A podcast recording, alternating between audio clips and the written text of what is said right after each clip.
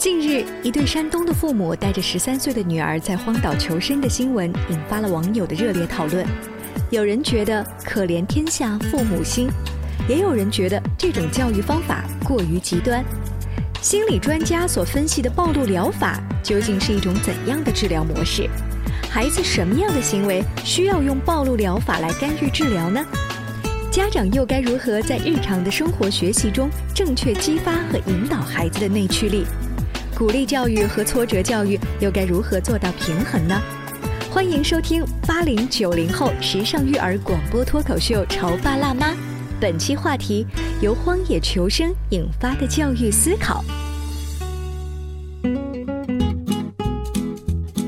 欢迎收听八零九零后时尚育儿广播脱口秀《潮爸辣妈》，大家好，我是灵儿。前一段时间，在山东威海，一位民警接到了渔民的报警。称有一名少女呢向他呼喊救命，说自己啊被人困在了小岛上。这民警就迅速赶到岛上，发现岛上有四个人，其中一个女孩正是求救者。民警询问得知呢，这个女孩一家三口跟另外一位男子，他们来这个岛上已经两天了。女孩的爸爸妈妈就表示，我们是来荒岛求生的。那另外一位李姓的男子呢，是来保证我们一家人的安全的。也许听到这儿，你会觉得，啊，这是什么情况呀？他们是来探险玩的吗？我们来听一听现场的声音。能不能让我们上岸？我真的受不了了，他就逼迫我们一直在这荒岛求生。我们这只有水和压缩饼干，火都升不起来。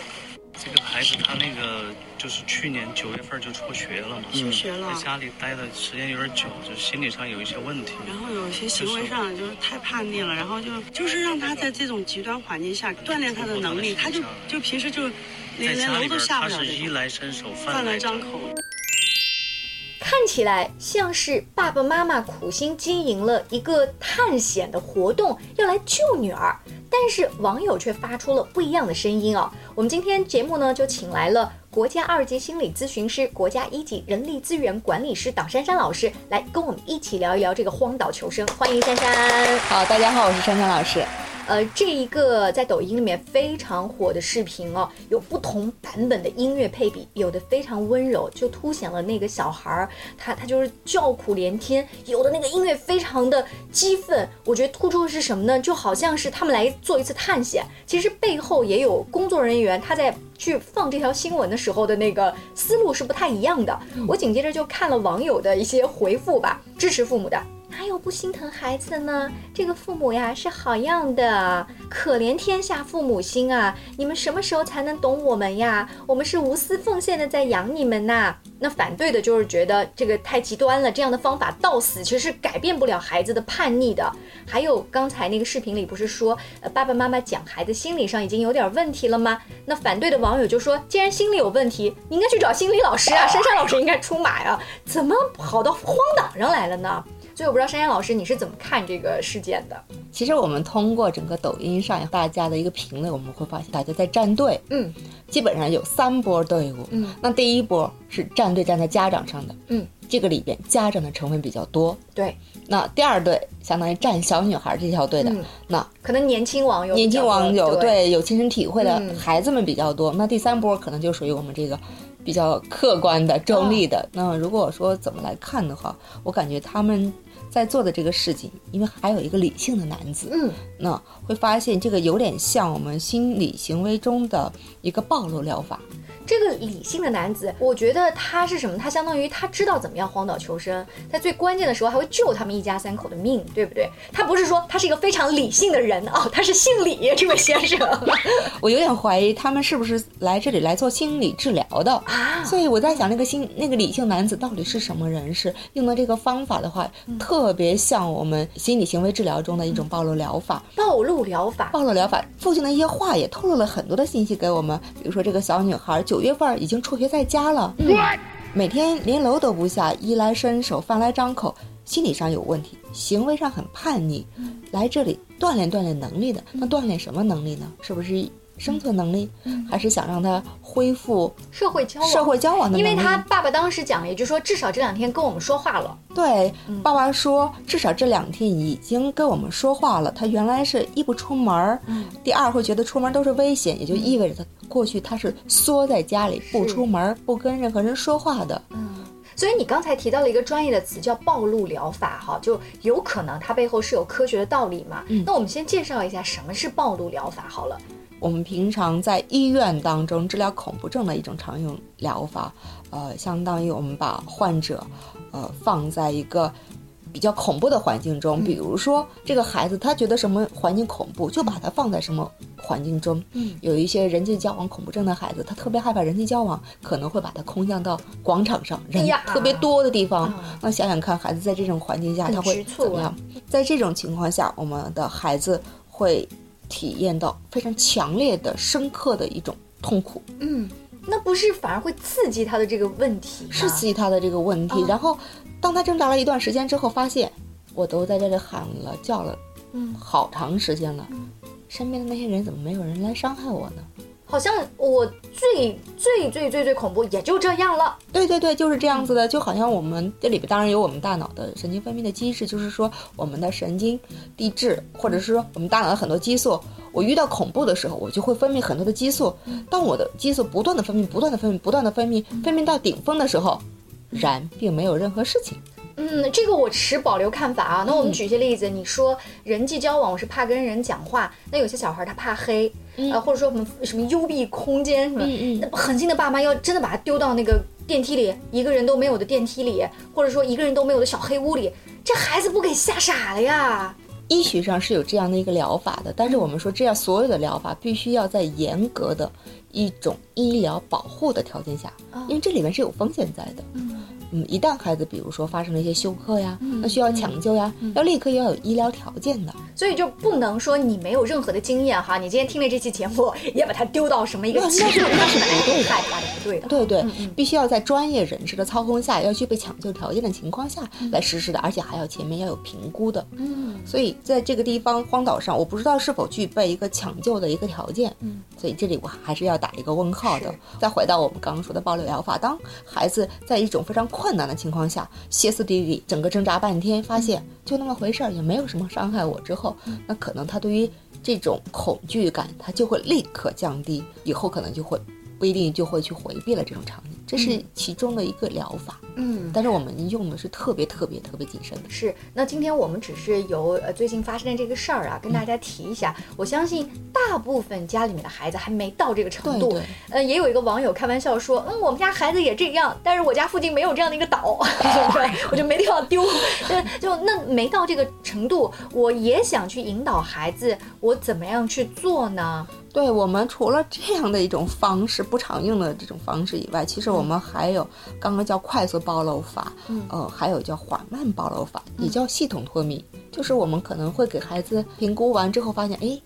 上台阶儿一样，稍微能接受的一一点点，对不对？那我们就设置一个稍微有一丢丢恐惧的一个场景，在那种场景下，一边给孩子做放松，一边让孩子去适应那种场景。当孩子发现，在这种场景下，我 OK，我可以之后，然后再来再加一点点，就像加砝码一样，一点一点的加上去。嗯，这有点像是我们这个主持人哈，呃，上台之前很紧张，然后你会发现，其实小孩上台之前也紧张。那、那些小主持人呢，第一次面对只有全班同学的时候的紧张克服了，下次他就敢面对全校同学了。对对对，是这样子。嗯其实这也是行为训练的一种，只不过是它的速度比较慢，我们喊它叫缓慢暴露法。嗯，它背后有一点像是我们我们那个年代的父母经常说的，哎呀，不要紧，不要紧，多试几次就好了。这个多试几次，其实背后就是叫缓慢暴露。对对对，当然中间我们真正的科学做法还会再加上一些放松的训练。嗯嗯，比如说你可以听着很舒缓的音乐，让你觉得有安全感的音乐来做这样的一些事情。嗯嗯，比如说刚刚讲到的孩子，呃，人群恐怖症的，我们可能会呃先接触一点点人，然后可以听着孩子特别喜欢的有安全感的音乐，嗯。嗯，慢慢的来。再回到山东威海的这个例子，其实这个爸爸已经告诉那个记者嘛，说我们家孩子其实呃这段时间有心理问题的。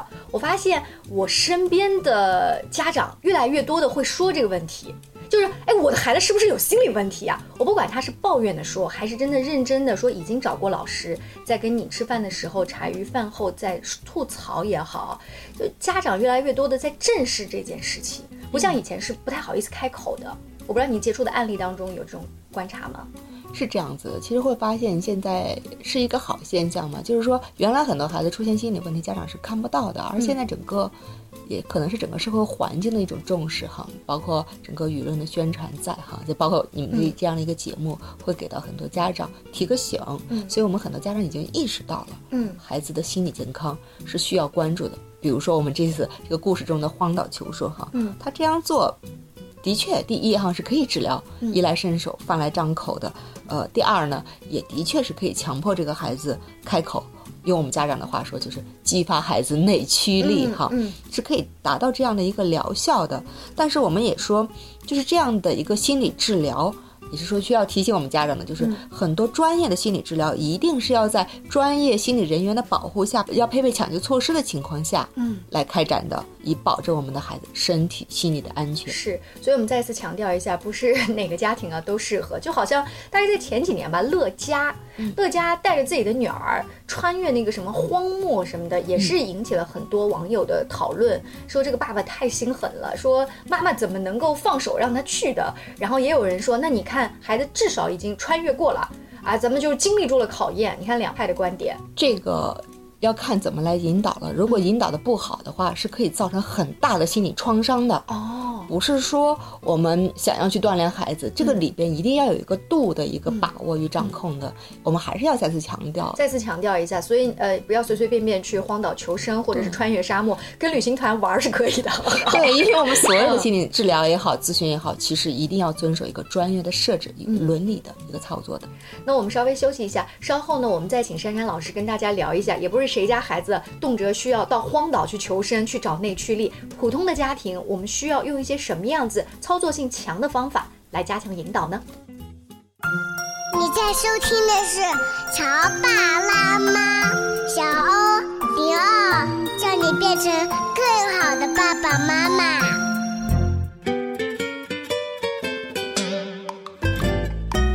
休息一下，欢迎您继续回来。今天灵儿在直播间为大家请来了党珊珊老师，她是国家二级心理咨询师、国家一级人力资源管理师。今天我们是要从山东威海一位民警接到了渔民报警，称有一位少女啊向他呼喊救命，因为爸妈把她丢到了这个岛上啊求生，呃，这样一个事情啊，呃，说起。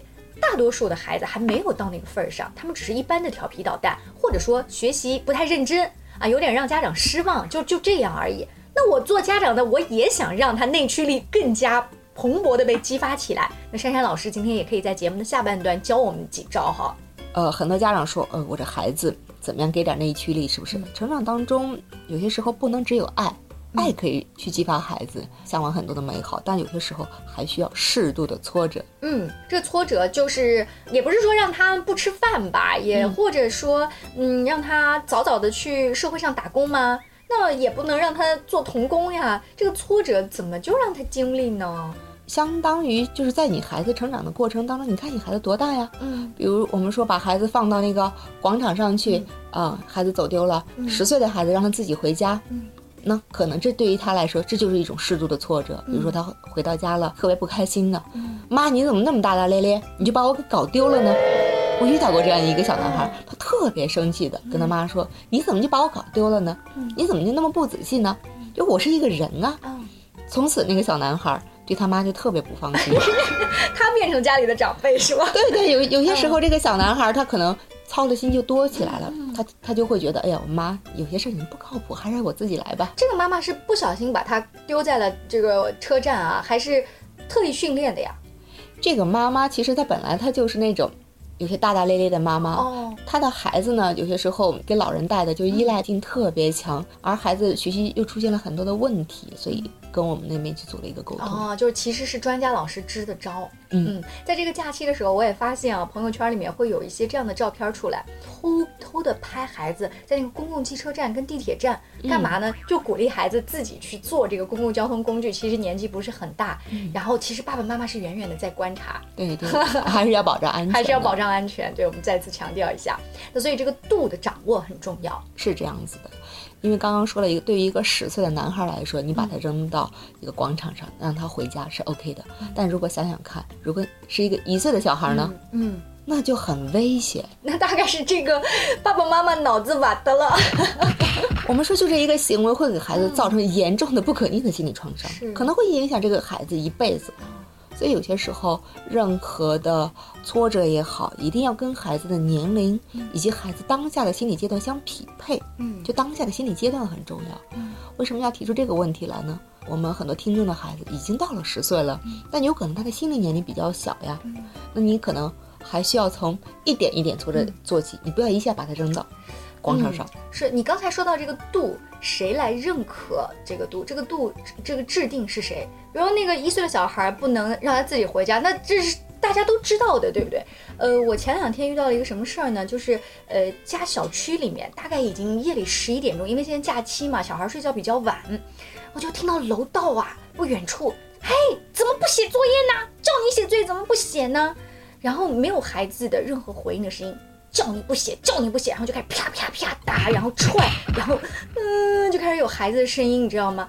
这个批评的声音我不是第一次在小区里听到。那你觉得这个度他没掌握吗？也许家长觉得这有什么的，我只是自己教育了他一下。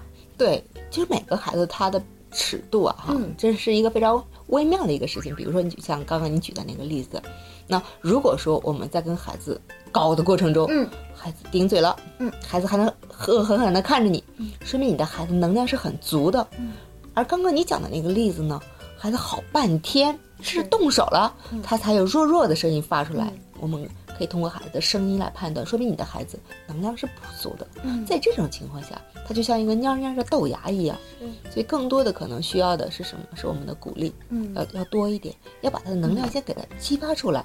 呃，那我们刚才举的这个例子当中，其实真正需要掌握这个度，重新去思考的是这个家长。对但是你想，在那个夜里十一点钟，还会在小区里面大肆的去拳打脚踢自己孩子的这位妈妈，她自己是不会去思考刚才我们说这个问题的。如果今天听我们节目的家长都能说，哦，珊珊老师你说的很有道理，我要好好想想这个问题，他多半也不会在大半夜去拳打脚踢他的孩子。我不知道我们这个家长能不能听到我们这期节目哈，但是我要说的就是，所有的我们教育过程中的你对孩子施加的那些行为，都会在这个孩子身上留下深深的印记，影响他的后半生。而这个孩子后半生的发展，难道不会影响到我们家长吗？嗯这是有因果关系的。嗯，你刚才说深深的会影响到这个孩子，他好像是要过很多年哈，等他成人了之后，甚至等到他有自己的婚姻生活，有了自己的孩子之后才显现。但是在这个孩子第二天、第三天继续调皮捣蛋或者不写作业的过程当中，家长会说：“我的打的留下啥痕迹了？啥痕迹也没留下，要有痕迹他第二天就写作业了。不，我我觉得哈，有些时候不能用是否写作业或者是这一件事情来评判这个痕迹，因为生活当中或者说一个孩子的生命当中，除了写作业以外，他还有很多很多，就像我们刚刚讲到的，会影响孩子的婚姻，嗯，会严重的影响到孩子的人际交往，他在学校里的情况，也会影响到他的学习。我遇到过这样的一个孩子哈，就是家长真的是压迫的很厉害，管理的很严苛，很严苛。平时这个孩子所有的作业都能完成，好的很，只要到了大型考试上，立马就完蛋，嗯，就关键时刻掉链子的孩子。这是为什么呢？平时不是很好吗？相当于这个孩子从小被压抑习惯了，他一定会在一些重大的场合要做自己，给你好看，给你好看。因为妈妈最大的期待是什么？哎，你成绩要好，哎，考一个好大学，对不对？妈妈好有面子呀。但是在关键时刻，他会想办法让你用这种行为把你打得一败涂地。报复妈妈呀。他意识不到的，最可怕的是什么？有很多孩子谁不想好，对不对？他是意识不到的，是潜意识的一种行为。是管教孩子，但是又回到刚才珊珊讲的那个度，到底要怎么样掌握哈？其实我觉得哈，有些时候，呃，我们家长就生活当中遇到什么挫折，就是孩子能承担的，就给他去做。有些时候，生活真的是平平安安、顺顺利利，特别听话的孩子，并不一定是好事儿。我反倒认为，平平安安、顺顺利利，有可能会成为一个孩子成长的最大阻力。嗯，所以要适当的放手，然后舍得用孩子。对对，要让我们的孩子啊、吃点小苦呀，啊，要让孩子有一个劳动的机会，不要剥夺我们孩子的一个成长机会吧。呃，所以有一些家长他是刻意的去创造一些机会，像这个荒岛求生，当然有一点夸张。那或者说这个稀里糊涂的妈妈把孩子丢在了公共汽车上哈，那至少他的孩子也算是有实录记录的这个能力，甚至是记得爸爸妈妈的电话号码，还是取决于你对孩子一个自身的评估的了解，然后你再适度的创造一些环境，去刻意的培养他。对，有些时候还可以就稍微。孩子第一次，你确实不放心，你可以暗中保护一下，但是千万不要给孩子看到了。嗯嗯，如果被看到的话，他反而会加强这种叛逆。你不信任我哈？对对，这就很恶劣了。很多孩子最怕的是什么？你不信任我，你还监控我。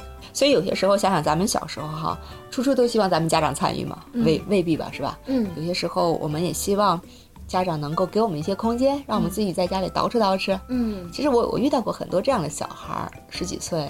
青春期刚发育的，跟他们聊的时候，他们特别喜欢自己的家长不在家的那个不在家，你你忙一点，对不对？对。其实包括我的女儿也表达过，我说妈，你出差吧，你放心，我能做得很好啊。所以他们需要那一个足够安全的，但是又有独立自主掌握的空间。嗯，呃，我们闺蜜在一起吃饭的时候，我们就说不能带小孩儿哈。那那个青春期的女孩的妈妈就会说。